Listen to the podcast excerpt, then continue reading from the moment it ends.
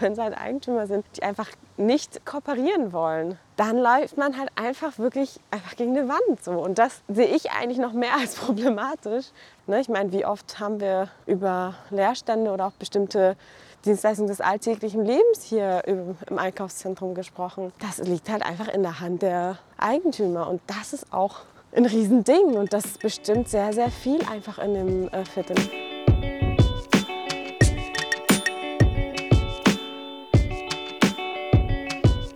Ayat Tariq legt sich gern mit den Mächtigen an. Und zwar mit der Sprache und den Mitteln der Architektur. Mit dem Quartierhaus im Ligusterweg am Schwarzen Berg hat die Stadtforscherin zwischen Backwarenladen, Kita und Eiscafé einen Ort zum Anpacken und Mitbestimmen aus dem Boden gestampft. Und hier eben auch ein Space für die guten alten Stories aus dem Quartier hochgezogen. Ihr kennt den Schwarzen Berg wahrscheinlich als den Stadtteil zwischen Naherholungsgebiet Ölpersee, 60er Jahre Plattenbau-Utopie und dem Eintrachtstadion. Mit Ayat lernt ihr diese Ecke Braunschweigs auf jeden Fall nochmal von einer ganz anderen Seite kennen. Ich bin Erik, ihr hört den Bunte Tüte Podcast und das diesmal natürlich direkt aus dem Quartierhaus.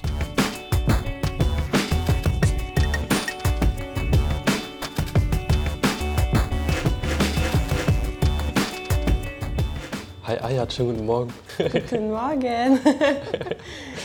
Wir sind im wunderbaren Quartierhaus, du hast gerade schon gesagt. Es ist ein bisschen bunt zusammengewürfelt, sieht gar nicht so aus, sieht eher nach gewollt aus.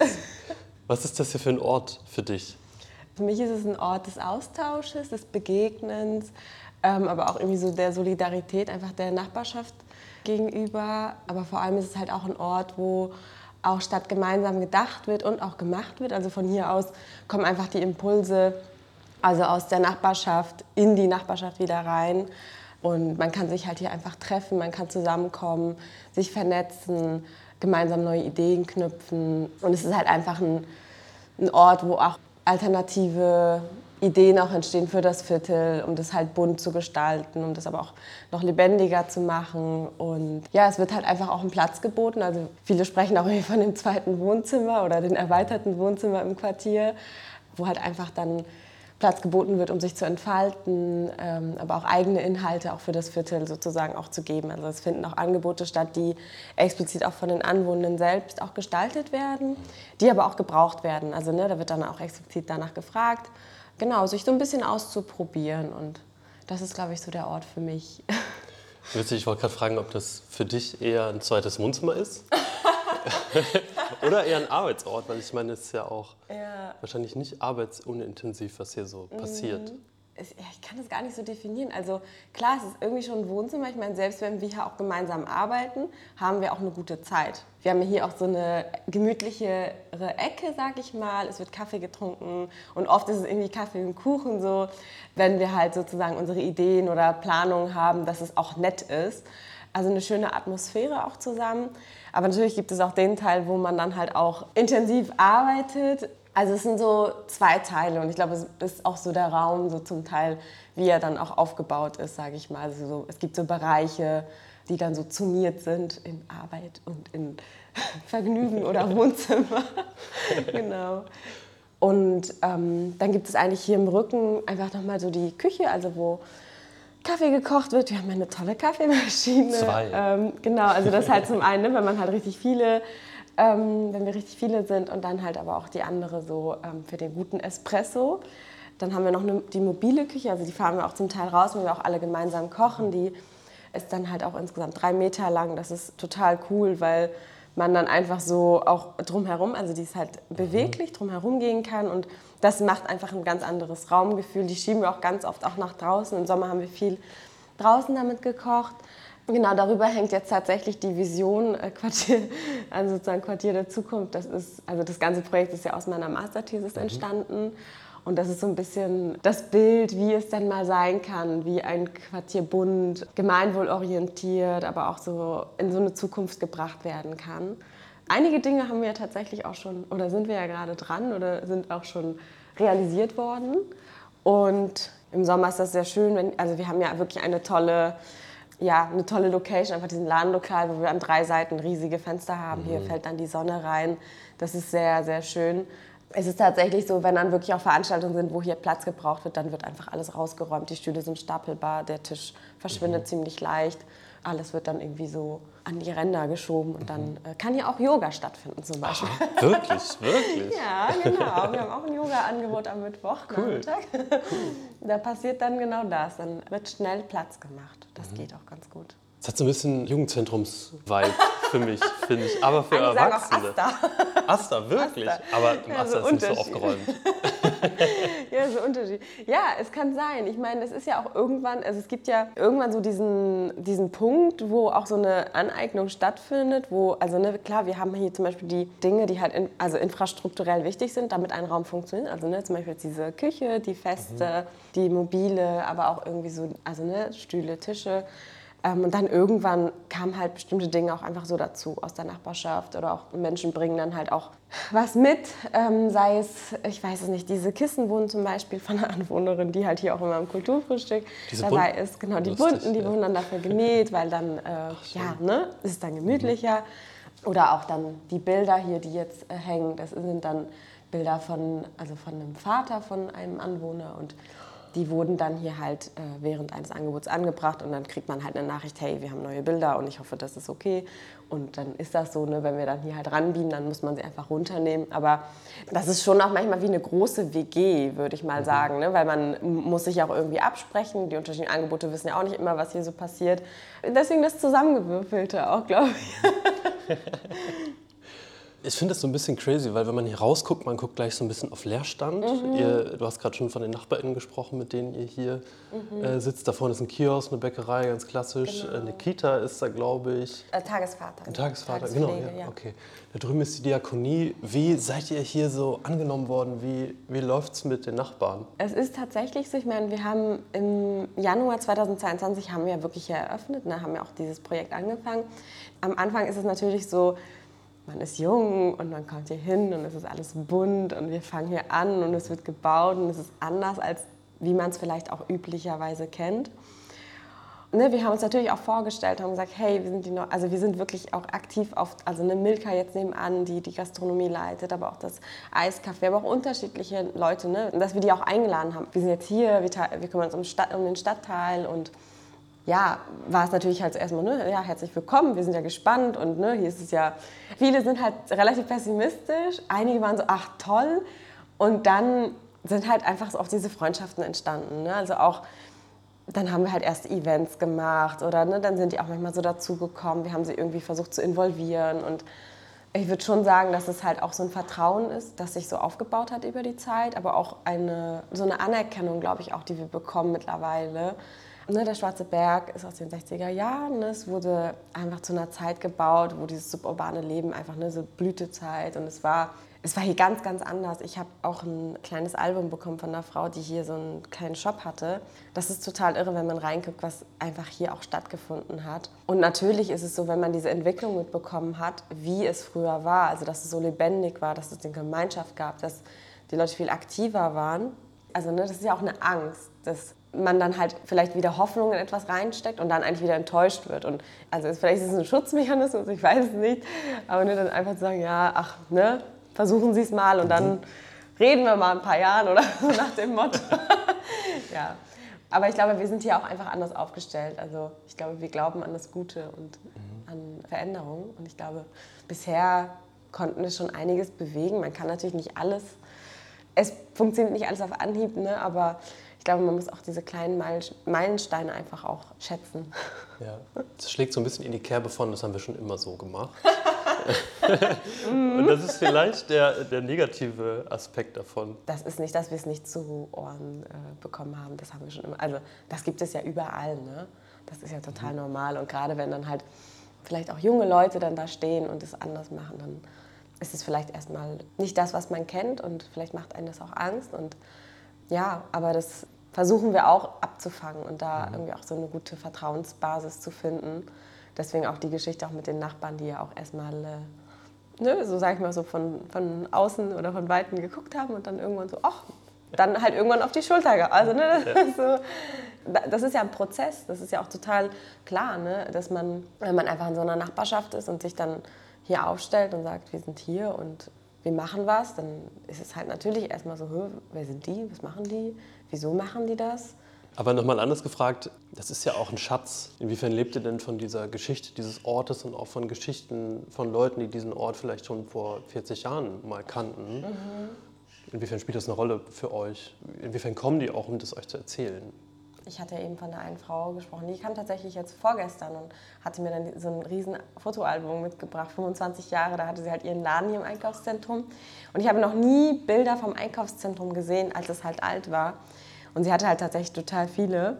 Und das war so cool, weil ich hatte mich halt total gefreut. Sie hat mich gefragt, ja, hätten Sie denn Interesse an so? Und ich meinte, auf jeden Fall. Das ist ja, das gehört ja dazu, um auch diesen Ort zu verstehen, um auch zu verstehen, also ne, wie es war. Also es ist ja genau diese, dieser Prozess. Wir sind ja hier verankert, aber wir müssen auch verstehen, was ist ja in der Geschichte passiert, was sind hier für Menschen, die halt auch hier angekommen sind. Also wie war die Gemeinschaft früher, wie ist es jetzt? Ich glaube, aus der Geschichte heraus kann man natürlich auch immer lernen, so wie kann es auch in Zukunft sein, weil man will ja auch also immer so in die Zukunft auch schauen. Und deswegen ist halt auch dieses Quartierhaus ja auch so ein, also wie ein Container ja auch für diese Geschichten, für diese Erfahrungen, aber auch für diesen Austausch, weil es sind ja viele, die halt neu zugezogen sind und wenn dann halt andere dazukommen, die halt einfach auch diese älteren Geschichten erzählen können, davon profitieren ja irgendwie auch alle. Ne? Ich glaube, dieser Austausch ist einfach total schön, auch sich das vorstellen zu können, wie es dann aussieht hier oder ausgesehen hatte. Ich würde vorschlagen, dass wir vielleicht, dass wir vielleicht hier einmal so hochgehen oder einmal durch das Einkaufszentrum sonst mhm. gehen und dann hier hoch und dann einfach so eine, so eine Runde machen. Ja, let's ja? go, auf okay, jeden Fall. Dann machen wir das.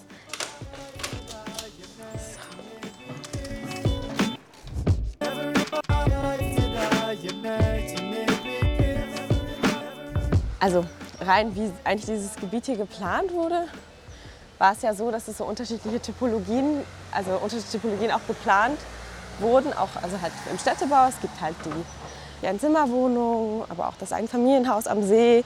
Diese Diversität ja auch in den Wohnungen, um halt auch unterschiedliche Bedürfnisse, unterschiedliche Familienkonstellationen auch abzufangen. Aber natürlich ist es halt, ne, wir sind 2023 und die Familienkonstellationen haben sich halt auch geändert. Ja. Viele Menschen, die hier wohnen, wohnen hier sehr, sehr gerne. Genau, wir können mal nach rechts. Äh, links, links, Entschuldige. Eigentlich für eine Baustelle ist nicht so gut. Es hat so ein bisschen, finde ich, auch immer, wenn ich hier bin, so Naherholungscharakter, weil der per se so mhm. dicht ist. Es fühlt sich Auf ein bisschen an wie Ferien. Ist ja. das für dich auch so? Wohnst du eigentlich hier? Ich habe hier gewohnt. Ich bin tatsächlich jetzt vor kurzem äh, umgezogen. Mhm. Habe hier auch sehr gerne. Ich habe in dem äh, Hochhaus gelebt. Das war sehr, sehr toll. Und es war auch von oben manchmal so, so. Es hat sich manchmal auch angefühlt wie Ferien, wenn halt dann auch Sommer ist und man dann halt einfach irgendwie hier ist und es ist so am Stadtrand und dann mhm. fährt man raus in die OK und es ist schon sehr, sehr schön. Ja, der Ölper See ist halt toll. Halt schade, dass man nicht schwimmen kann. Ja. genau. Du bist ja Architektin. Mhm. ja, ich darf mich ja an sich nicht so nennen. Ja, also ich habe ja Architektur studiert, genau, ja. Okay. Eine studierte Architektin. Ähm, wir können jetzt einmal hier runter ja. und dann so ein bisschen den Dings umgehen. Also man studiert Architektur und dann äh, ist es eigentlich so, dass man äh, zwei Jahre richtig in der Architekturpraxis, also in, in dem Bauen sozusagen, tätig sein muss, um sich dann eigentlich in die Architektenkammer einschreiben zu lassen. Und dann, also man kriegt halt diesen Titel, so, der ist halt einfach geschützt. Und da muss man dafür in der Architektenkammer sein. Und das ist ja auch gerade schon so ein bisschen gesagt, dass eben auch die Architektur hier und die Häuser und je nachdem, wie das angeordnet mhm. ist und welche Wohnungen es überhaupt gibt, mhm. prägt das den Stadtteil. Was ist denn so, so der Vibe vom Schwarzen Berg, würdest du sagen? Und Inwiefern wird der auch geprägt von, den, von der Architektur rundum mhm. zu? Ui, der Wahrheit, das ist ganz schön schwierig, die Frage. Ich glaube, es hat tatsächlich manchmal so einen dörflichen Charakter, weil der Schwarzenberg ja so eine, eigentlich wie so eine, In also so eine Insellage hat. Ne? Also man, also man hat die Stichstraße von der Hamburger Straße rein. Und sonst kennt man ja vielleicht auch so Siedlungen, dass sie halt so eine Durchfahrtsstraße haben oder also man muss sie halt wirklich herwollen. Das macht es halt dann so, ich weiß nicht, also auch die Leute untereinander, die sind schon, hey, man kennt sich ja einfach so. Ne? Und das ist halt das Tolle auch da, daran, also dass man sich auch kennt. Und deswegen habe ich auch manchmal das Gefühl, dass es halt so einfach wie so eine Insel ist. Ne? Manchmal muss man Also natürlich hat das halt Vor- und Nachteile, weil manchmal muss man auch diese Insellage auch aufbrechen wollen so, ne? und auch andere Menschen hier reinholen und einfach so diesen Dialog, Austausch ja auch irgendwie zu fördern. Ich, ich glaube, so würde ich das erstmal so, glaube ich, als beschreiben. Also dieses dörfliche. Vielleicht überlege ich noch, vielleicht fällt mir nachher noch was ein. Ich würde gerne noch mal geistig zurück zum Quartierhaus. Ihr seid ja hier oder du bist ja hier mit einer Vision gestartet. Welche war das? Wie hat die sich entwickelt und wo steht die jetzt? Und welche Sachen hast du auch sozusagen für dich so ein bisschen begraben, was diese Vision angeht? Und mhm. wo, wo denkst du jetzt vielleicht anders oder wo haben sich neue Visionen ergeben, auch mhm. durch den Prozess, den ihr jetzt durchgemacht habt? Ja, also ich habe ja eben erzählt, ich habe hier auch gewohnt. Und das war ja schon so in der Corona-Zeit, dass man sich dann einfach gefragt hat, oh, so, warum ist, sieht es denn so aus, wie es aussieht? Warum sind bestimmte Dinge so, wie sie sind? Also ne, auf dem öffentlichen Raum, es ist nichts passiert. Und ich glaube, das war so ein bisschen der Impuls, auch zu sagen, auch mit den Leerständen im Einkaufszentrum, dass ich dachte, Mann, das ist ja eigentlich so ein schöner Ort, hier ist so viel Potenzial. Und ich glaube, gerade so diese Potenziale, das war so, glaube ich, so der, der Impuls, um dann eigentlich in diese Vision reinzugehen, in die Vision von, wie viel Potenzial steckt hier eigentlich, was könnte aus diesem Viertel also, also werden. Und also es ist wirklich so viel Potenzial einfach in diesem schwarzen Berg, aber auch in diesen 60er Jahre Gebäuden. Also ne, alles kann nachverdichtet werden. Es ist einfach wirklich relativ viel, was auch einfach noch so transformierbar ist. Und die Vision war halt einfach wirklich so dieses, wie könnte so ein Quartier der Zukunft aussehen? Also wie könnte der Schwarze Berg in Zukunft aussehen? was sind da für Strategien, die man anwenden kann oder muss, mit wem muss man dafür sprechen. Also ne, klar sind wir dann relativ stark auch dann bei der Verwaltung, aber auch bei den Eigentümern, bei den Anwohnern natürlich selbst. Also all diese, diese Themen mhm. haben eigentlich so diese Vision gebildet, so von dem Quartier der Zukunft. Ja, ich glaube auch von diesem gemeinschaftlichen Aspekt, also ne, wie man auch gemeinschaftlich so ein Quartier auch entwickeln kann. Ne, für ein für ein solidarisches, gemeinwohlorientiertes Viertel auch steht. Das, wo wir ja gerade stehen, ist tatsächlich einfach auch so das Einkaufszentrum als Ausgangspunkt, sage ich mal, wo wir einfach das Quartierhaus, das war ja ein Leerstand, den haben wir halt belebt, dann den Garten ähm, da umgesetzt. Also wir haben schon so gerade diesen Ort auch so aktiviert und das ist auch einer der natürlich ausschlaggebenden Punkte auch in der Vision, weil das Einkaufszentrum ist der Begegnungsort hier, also das Treffpunkt ja auch hier im Viertel und natürlich sind auch so diese Netzwerke total wichtig im Viertel, dass dann auch Kooperationen auch entstehen, dass dann auch gemeinsame Aktionen, gemeinsame Angebote stattfinden und man auch die Ressourcen hier auch, auch nutzt, also im, im Viertel. Das ist total wichtig und das, und das klappt wirklich gut. Also da bin ich total froh darüber, dass das so gut funktioniert. Was ist bei euch denn so ein Ansatz, würdest du sagen, den ihr entwickelt habt, der vielleicht in die Republik strahlen sollte? Es ist natürlich ein Good Practice Beispiel einfach dafür, wie man mit zivilgesellschaftlichem Engagement so ein Projekt auf die Beine bringt, sage mhm. ich mal dann natürlich schaut, dass es auch also wie finanziert wird. Also wir werden ja gerade vom Land Niedersachsen über die LAG Soziale Brennpunkte, das Programm Gute Nachbarschaft gefördert. Ich finde schon, dass das einfach so einen Vorzeigecharakter hat, zu lernen, dass man auch durch Eigeninitiative auch wirklich viel bewegen kann. Also wir sprechen auch oft in der Fachsprache auch von Bottom-up-Bewegung, also einfach von unten heraus und dann sozusagen die Leiter nach oben, mhm. dass man halt dann, dann auch ne, Verwaltung und andere, sage ich jetzt mal, auch erreicht, dass einfach von unten sich organisiert wird und gefordert wird, aber dann auch gemacht wird natürlich. Mhm es ist schon komplex und es ist schon auch nicht so leicht, auch immer zu schauen, weil, ne, welche sind meine Ansprechpartner, wo gibt es Geld, wie kann bestimmte Projekte umgesetzt werden, wer ist denn jetzt der Eigentümer. Also ne, es fängt ja wirklich an bei kleinen Projekten. Also das ist halt so, diese Systeme sind manchmal so nicht transparent, dass es halt wirklich auch sehr schwer ist, bestimmte Dinge auch umzusetzen. Und ich glaube, dafür braucht man halt zum Beispiel auch dieses Netzwerk, was ich ja auch meinte aber auch ähm, das lokale Wissen ist total wichtig, weil dann kennt der, der den und dann sagt er, ach, das gehört dem und dem oder das ist hier von. Also das ist auch total wichtig. Ich finde, da zählen auch ganz viele andere Akteure mit. Also wenn wir jetzt bei Eigentümern sind, Ich meine, die können ganz klar sagen, hier und nicht weiter. Und dann steht man da halt ganz blöd so. Und ich meine, mit der Verwaltung gibt es natürlich einfach einen Spielraum, den man halt noch nutzen kann. So. Also ne, es ist halt wirklich so, wenn es halt Eigentümer sind, die einfach nicht kooperieren wollen, dann läuft man halt einfach wirklich einfach gegen die Wand. So. Und das sehe ich eigentlich noch mehr als problematisch, weil da kann dann seitens der Politik, also so wie wir es dann halt immer wieder zu hören bekommen, seitens der Politik oder der Verwaltung nicht viel gemacht werden. Ne, ich meine, wie oft haben wir über Leerstände oder auch bestimmte Dienstleistungen des alltäglichen Lebens hier im Einkaufszentrum gesprochen. Das liegt halt einfach in der Hand der Eigentümer und das ist auch ein Riesending und das bestimmt sehr, sehr viel einfach in dem äh, Viertel. Das ist übrigens unser Quartiergarten. Ach, ne? genau. Ähm, wir haben jetzt Spinat und Mangold und. Ja. Einen äh, kleinen Schuppen. Ja, wir haben auch selbst gebaut, oder? Das sieht ja niedlich aus. Ja, genau. genau also irgendwo müssen ja die Gartengeräte rein, ja. weil das Quartierhaus ist ja auch, also ist ja sichtbar, sage ich mal. Und da weiß ich auch immer nicht, wo man dann, wissen wir auch irgendwann nicht, wo man die Sachen dann hinstellt. Ähm, Mal sehen, wie es jetzt im Winter ist. Die Beete haben wir ja im, jetzt im Frühling aufgebaut dieses mhm. Jahr und das ist auch ein wichtiger Teil einfach auch nochmal von dem, von dem Projekt.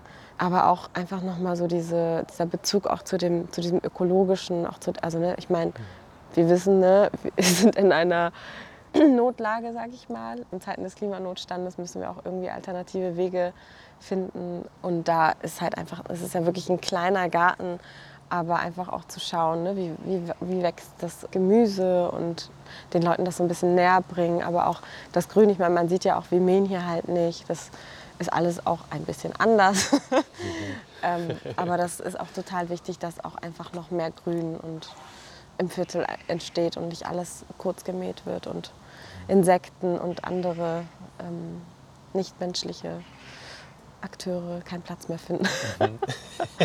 das ist auch nicht wichtig. Akteure. Ja, also ja ich weiß nicht. Also, halt, ne, keine Ahnung, ich wollte jetzt nicht irgendwie alle Tiere aufzählen.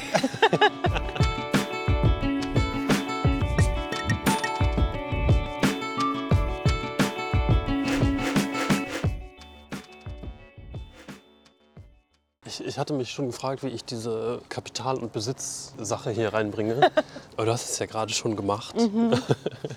Und es hat mich ehrlich gesagt gar nicht so richtig gewundert, dass, dass viel an so gemeinwohlorientierten Projekten und auch so Quartiersarbeit, die irgendwie ein bisschen was Neues auf die Beine stellen will, dass das viel an Eigentümerinnen und Eigentümern scheitert. Inwieweit versteht ihr euch denn auch als so eine politische Guerilla-Aktion dagegen? Oder inwieweit ist eure Arbeit politisch?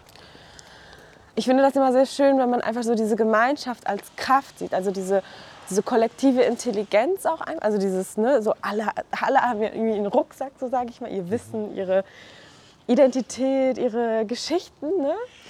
Und das eigentlich so zusammen als so ein, als so ein Bündel wird einfach so kritische Masse. So, ne? Mhm. Ich glaube, ich mag da nicht in, die, in dieses politische äh, so reingehen, aber so als kritische Masse, ja, doch, auf jeden Fall schon das, das ist schon, also ich meine, wir fordern ja auch einfach, ne? so ganz klar. Wir sind, sagen, hey, hier muss mehr gemacht werden, das, das, das. Und das halt ja auf unterschiedlichen Ebenen. Ne? Auf politischer Ebene, auf Stadtebene, auf, also, ne? aber auch mit den Eigentümern. Also das, weil wir natürlich auch die Schnittstelle bilden zu diesen Akteuren. Also ne, wir sind zwischen der Zivilgesellschaft und halt einfach diesen diesen äh, Akteur, also ne, den, der, der, Verwaltung, der Politik und den Eigentümern. Also man, wir stehen ja irgendwie so als Schnittstelle einfach so da. Du weißt, wo es lang geht und du weißt, dass wir auch noch einen Kiosk ansteuern müssen, wenn der schon auf hat. Es ist ja, ja früh. Es, es ist, ist ja sehr früh. früh. Ich weiß gar nicht, ob, also das weiß ich nicht, ob wir, ah doch, ich weiß, wir können einem Einkaufszentrum. Aber wir machen noch eine kleine Runde und dann gehen wir dahin. Auf jeden Fall. Ja, also ich kenne einen, da gehen wir gleich hin. Der hat auch schon auf. Das, das machen wir eine kleine Runde noch. Mhm. Ja. Schön. Meinetwegen, wir leben in einer Welt, in der es keine politischen Akteurinnen gibt, in der es keine Verwaltung gibt, in der oh, es keine oh, oh, Eigentümerinnen gibt mhm. ähm, und in der nur du mit dem Quartierhaus gestalten könntest, oh dieses Viertel. ich will jetzt hier niemanden äh, vertreiben oder so, aber wo würdest du denn hier so die Planierraupe ansetzen? Also was würde hier definitiv weggerissen, neu gemacht oder was würde auch bleiben, wenn du alleine gestalten mhm. könntest? Oh wow, das ist eine tolle Frage. Ich glaube, ich würde nichts abreißen. Ich bin ja eine, eine Freundin des Bestandes. Ich glaube, sonst würde ich mich auch nicht den Schwarzen Berg widmen und sagen, hey Leute, guckt euch den Schwarzen Berg an, er ist so toll, hier ist so viel Potenziale. Ich glaube, ich würde total gerne eigentlich mal so die öffentlichen Räume anders gestalten. Ne? Dass einfach mehr, ich weiß nicht, mehr Inter Intervention irgendwie im öffentlichen Raum da sind, dass bestimmte Dinge noch mal ein bisschen spielerischer angegangen werden. Ne? Dass es halt nicht immer die geraden Ecken und Kanten sind, äh, die man vielleicht schon kennt, sondern dass da einfach noch mal so im öffentlichen Raum noch ein bisschen mehr passiert, dass die Grünflächen noch üppiger werden, dass irgendwie noch mehr Blumen blühen. Also klar, hier sind schon wirklich viele Blumen, aber das ist so, also das ist so das eine, so ne, von außen und dann natürlich halt auch von innen heraus. Ne? Also nochmal so, ich meine, man sieht es bei Quartier der Zukunft. Ich meine, ich habe Architektur studiert und natürlich wäre es toll, wenn man auch einfach die Gebäude, also diese Großwohnanlagen nochmal anfasst und von innen nochmal ein anderes Raumkonzept entwickelt und dann nach außen hin, ich weiß nicht, eine größere Balkone, Wintergärten, dass auch nochmal diese Gebäude nochmal andere Gesichter bekommen und vielleicht auch nochmal so individueller von den NutzerInnen auch gestaltet werden. Also ich glaube, das, das wäre so der Traum. Aber ich glaube auch einfach noch mehr Begegnungsorte schaffen. Also ne, zwischen den Häusern. Also es gibt ja so total also ne, man muss sich das ja vorstellen, so in einem so einem Haus sind ja 50 Wohnungen dann zum Teil, dass da einfach noch mal unten, ich weiß nicht, ne, kleine Grillplätze, Treffpunkte, also so einfach noch mehr für auch die Gemeinschaft, die halt auch dann vor Ort ist, noch mehr für die, für die Menschen, dass man halt auch nicht immer rausfahren muss, um halt an bestimmte Dinge ranzukommen also ich glaube so ein bisschen auch so, so Experimente im, im Viertel, so unterschiedliche Experimente, vielleicht auch äh, was auch so Nahrungsproduktion vielleicht auch angeht. Also so ein bisschen so kleinere Impulse, alternative Wege so austesten im Quartier, das wäre auch richtig toll. Und ja, freundlicher für alle, sag ich mal. Und wenn ich alle meine, klar, das ist jetzt, jetzt fragen sich wahrscheinlich alle, was sind, wer, wer sind alle? Aber alle sind die ganze Quartiersgesellschaft, ganze Stadtgesellschaft. Die sind ja alle bunt und unterschiedlich ja, verankert einfach. Ja, wenn mir noch was einfällt, sage ich das. Ja, bitte. Aber ich glaube, es sind sehr, sehr viele Dinge irgendwie. Ne? Ich meine, klar, ich meine, so, ich bin ja auch Gestalterin, Planerin. So, das, mhm. Natürlich ist man, hat man im Kopf ganz viel Großes vor. Mhm. Vielleicht auch ein bisschen weniger Autos. Das wäre auch toll. Wobei hier auch tatsächlich. Oha. Oh, oh, oh, oh. Nicht autofrei, autoarm. Schwierig hier. Bisschen weniger Auto. Ja, ich glaube auch einfach nochmal mit der Infrastruktur. Also es wäre toll, wenn hier irgendwie auch eine höhere Taktung wäre vom Bus oder irgendwie nochmal andere Mobilitätswege. Also auch ein bisschen menschenfreundlicher. Mhm. Und man das Gefühl, sobald man versucht, Dinge menschenfreundlicher zu werden, kriegt man irgendwie Shitstorms und Das ist irgendwie immer total gleich linksextrem oder mhm. so.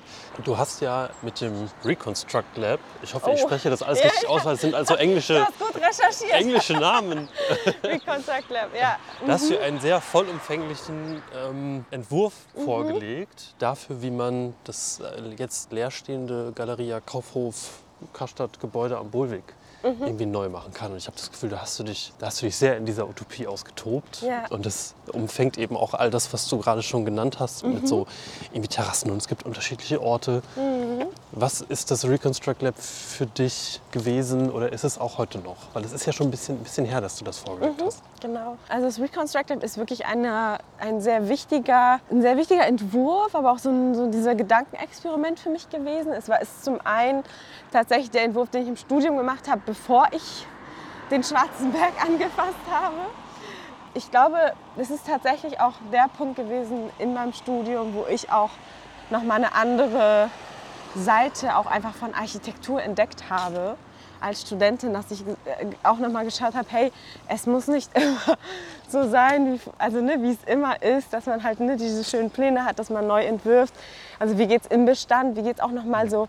Also das ist manchmal auch ganz gut, so diese Utopie auch auf, also ne, auf der Spitze zu treiben und dann, ich meine, man kann danach immer noch, sage ich mal, runterskalieren, aber die Vision zu haben, also dieses Gerüst aufzubauen, ist, ist total hilfreich, um sich erstmal so von all diesen anderen Sachen zu befreien, um dann eigentlich zu reduzieren. Das, das kann man ja immer so, ne? Mhm. ja, und deswegen, also das ist, bedeutet mir, glaube ich, auch persönlich ziemlich viel, so das Projekt. Und ähm, das sind ja Riesenthemen. Ich meine, ich mag ja Bestand und so, ne, wie gehen wir mit Bestand um und irgendwie einfach diese, diese Fragen.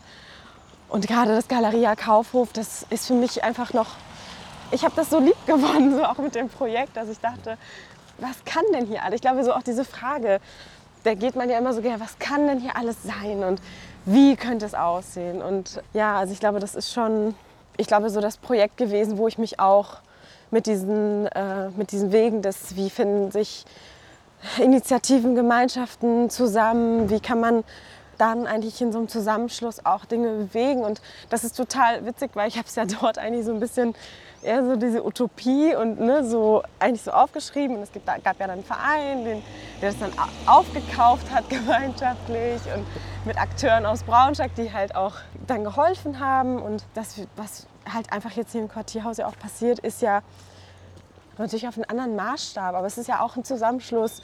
Und da ging es auch darum, diesen Laden lokal anzumieten. Und ich glaube, da sind ganz viele Dinge einfach daraus gewachsen, die ich einfach genau in diesem Projekt ja gelernt habe und mir angeeignet habe. Da bin ich schon sehr dankbar für. Mhm. Warst du da für Recherchezwecke auch mal drin? Das ist ja ein krasser Lost Place irgendwie mitten in der Stadt. Ja. Konntest du da mal rein und dir das angucken? Mich würde das ja sehr interessieren, wie das da drin aussieht. Leider nicht. Also das ist tatsächlich nicht zu der Zeit auch gewesen, wo es noch offen hatte oder wir hatten auch einfach keinen Zugang bekommen. Ach, wir müssen noch da zu dem Kiosk entschuldigen. Okay. ähm, genau. Also das ist leider nicht passiert. Aber ich war natürlich auch drin, als es halt noch offen. Also ich kenne Galeria Kaufhof so von innen, aber mit, äh, mit Shops, also mit mhm. Dingen. Okay, also alles aus der Erinnerung quasi. Genau, wir haben auch natürlich Pläne bekommen ne, aus dem Archiv hier, hier rein. Also aus dem Archiv. Wir ja. sind jetzt im Kiosk hier angekommen und fragen nach einer bunten Tüte. Guten Tag. Halli, hallo. Äh, haben Sie eine bunte Tüte? Äh, in zurzeit nicht. Ah, okay. okay, na gut. Nein. Ist wahrscheinlich noch zu früh. Ja, die müssen erst noch gepackt werden. Die Ware ist Ah, okay, okay. Okay, gut, kein Glück. Dann keine bunte Tüte. Es ist einfach zu früh. Okay, too early. Na gut. Aber danke. Dankeschön. Ciao, ciao. Äh, Gibt es noch einen anderen Kiosk oder? Es gibt da hinten noch den Kiosk, aber ich, ich glaube, der hat noch nicht auf. Also wir können mal kurz gucken, aber. Okay, wir können mal kurz gucken. Ja. Wir haben es versucht. Genau. Ansonsten äh, holen wir uns ein Croissant. Ja, okay. Als bunte Tüte. Wir haben das jetzt so ein bisschen umschifft, wie es da aussehen könnte in Galeria. Wie, mhm. denn nach deinem, wie sieht es in deinem Kopf aus? Wie sieht es in deinem Entwurf aus? Mhm. Äh, best Case.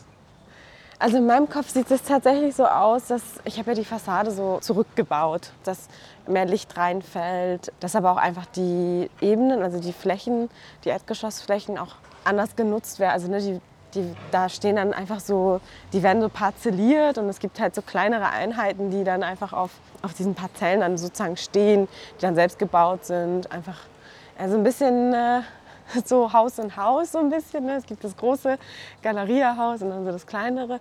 Wollen wir noch eine Runde drehen oder? Ja, sehr gerne. Wir sind wieder beim Quartierhaus. Ja, ne? ja okay. Viertel ist klein. Kiosk, äh, ähm, dann gehen wir hier einfach mal. Ja. Man kann sich das ja wirklich so vorstellen. Es gibt halt irgendwie einen Weg und dann links und rechts gibt es dann irgendwie so kleinere Einheiten und die werden dann einfach von unterschiedlichen Institutionen, aber Vereinen und Initiativen einfach so betrieben.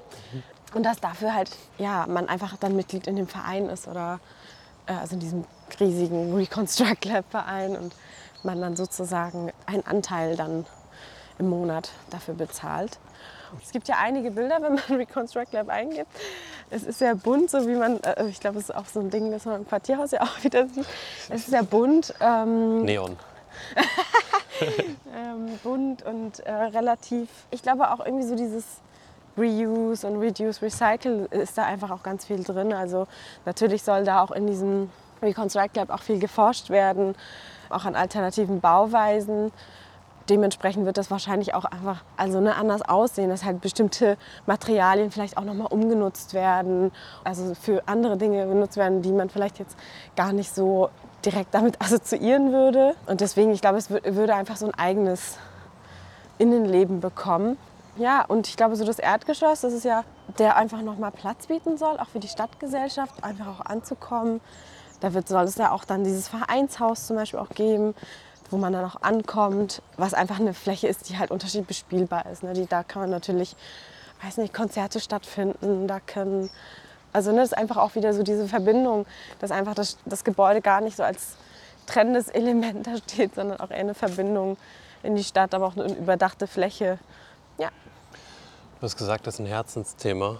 Mich rührt das auch sehr an, wenn ich darüber nachdenke, was das sein könnte, mhm.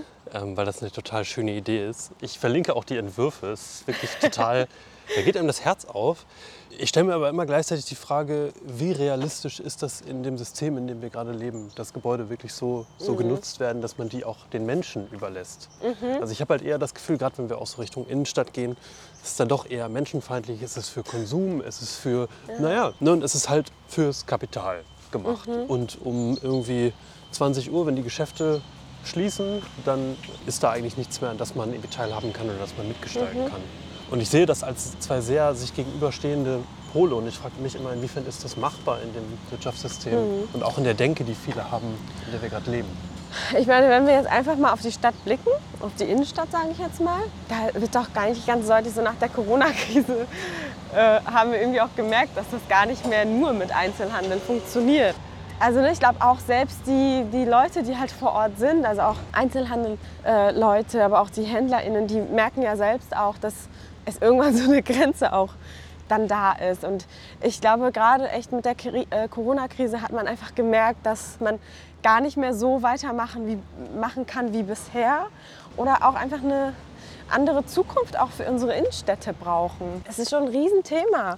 Mhm. Und deswegen, also ich glaube, so unrealistisch ist es gar nicht, dass man alternative Wege braucht, um halt auch die, die Innenstadt einfach nochmal anders anders zu nutzen irgendwie, aber auch den NutzerInnen vielleicht dann doch auch nicht zu übergeben, aber halt auch so mit Teilhabe zu lassen.